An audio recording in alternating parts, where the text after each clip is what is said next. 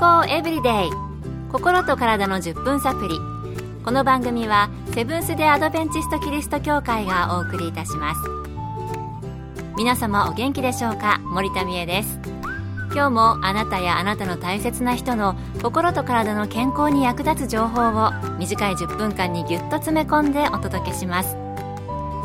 セブンス・デ・アドベンチスト・キリスト教会は社会奉仕をモットーに世界中で病院や学校も運営しています。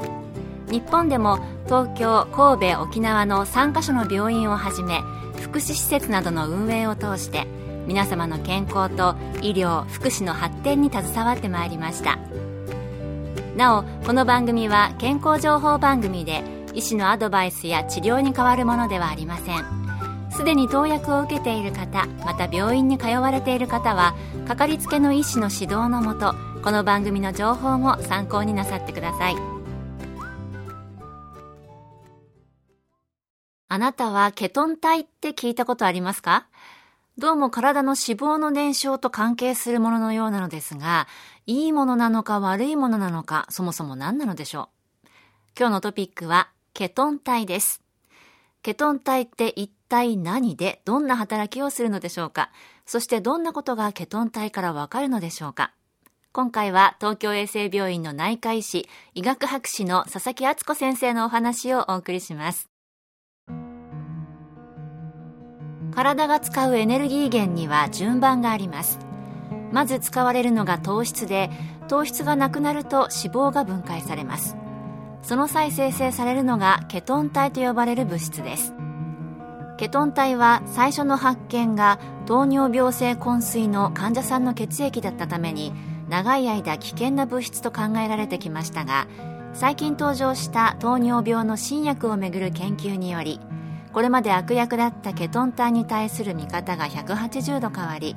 ケトン体の出現は危険でないばかりか長寿臓器保護認知症予防がん予防治療などへの応用が期待できる希望の星とさえ見なされるようになりました。これまでは危険物質とみなされていたケトン体が今では希望の星として可能性を期待されているという話ありましたけれども時々体にいいと思って食べていたものが後になって実は体に悪いものだったということありますよねこの場合はその逆ということでしょうかさて、ケトン体を測定することで体の状態などもわかるようになってきているそうです。佐々木先生のお話です。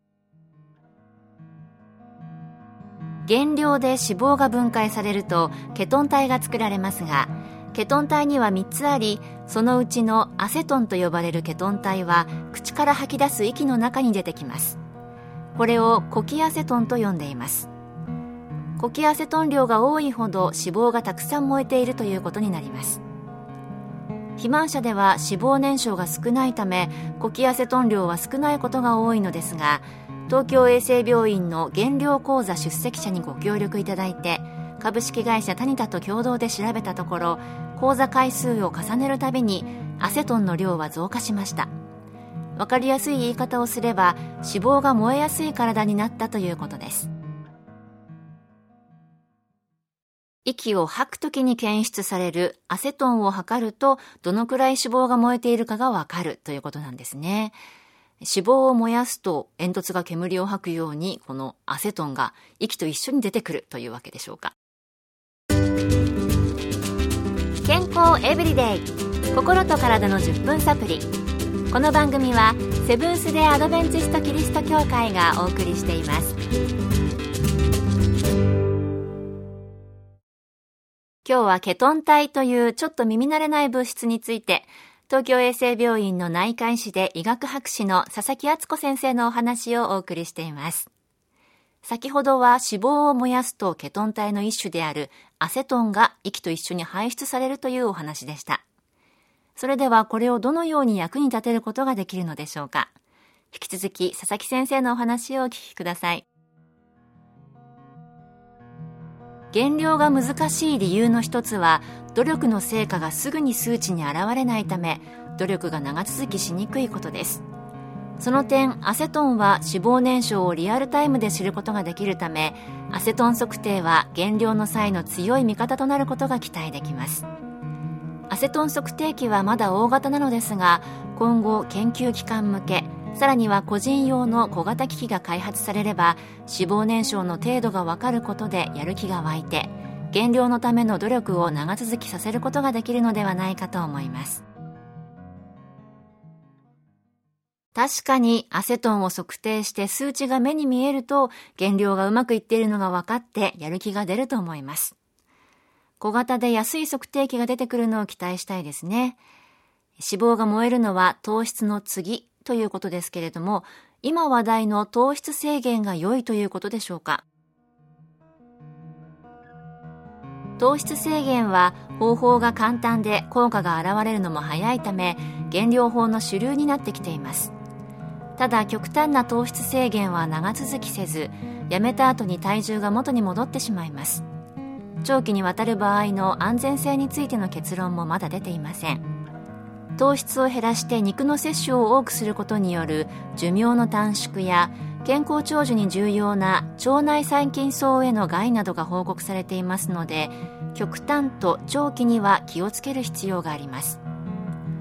先ほどお話しした減量講座では無理のない減量の方法の紹介に加えて様々な最新の情報もお伝えしています。講座の目標は減量による健康長寿ですので減量が必要でない方も参加できます。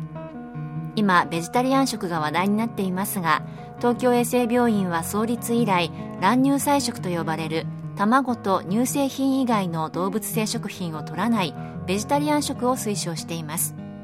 減量講座ではボリュームいっぱいなのに低カロリーのランチを楽しめるという魅力もあります。健康長寿にご興味のある方はお問い合わせください。減量の方法もいろいろありますが極端、それから長期ということに注意しましょうということでした。今話題のベジタリアン食もこの減量講座で情報が得られるということですので、興味がある方はぜひお問い合わせください。今日は減量の目安にもなるケトン体についてお送りしました。今日の健康エブリデイいかがでしたか？ここで千葉キリスト教会があなたに送る健康セミナーのお知らせです。長寿で元気な人のライフスタイルをご紹介する世界の100歳人から学ぶ元気で長生き健康セミナー食事編運動編を4月23日火曜日と24日水曜日ともに午後2時からセブンス・デ・アドベンチスト千葉キリスト教会で開催します。講師は看護師の山室敦さんと理学療法博士のケイティ山室さん。入場は無料です。詳しくは千葉協会健康セミナー千葉協会健康セミナーで検索。また千葉以外でも各地の協会で健康セミナーが開催されます。どうぞ番組ブログをご覧ください。健康エブリデイ。心と体の10分サプリこの番組はセブンス・デ・アドベンチスト・キリスト教会がお送りいたしました。それではまた明日のこの時間にお会いしましょう。皆さん Have a nice day!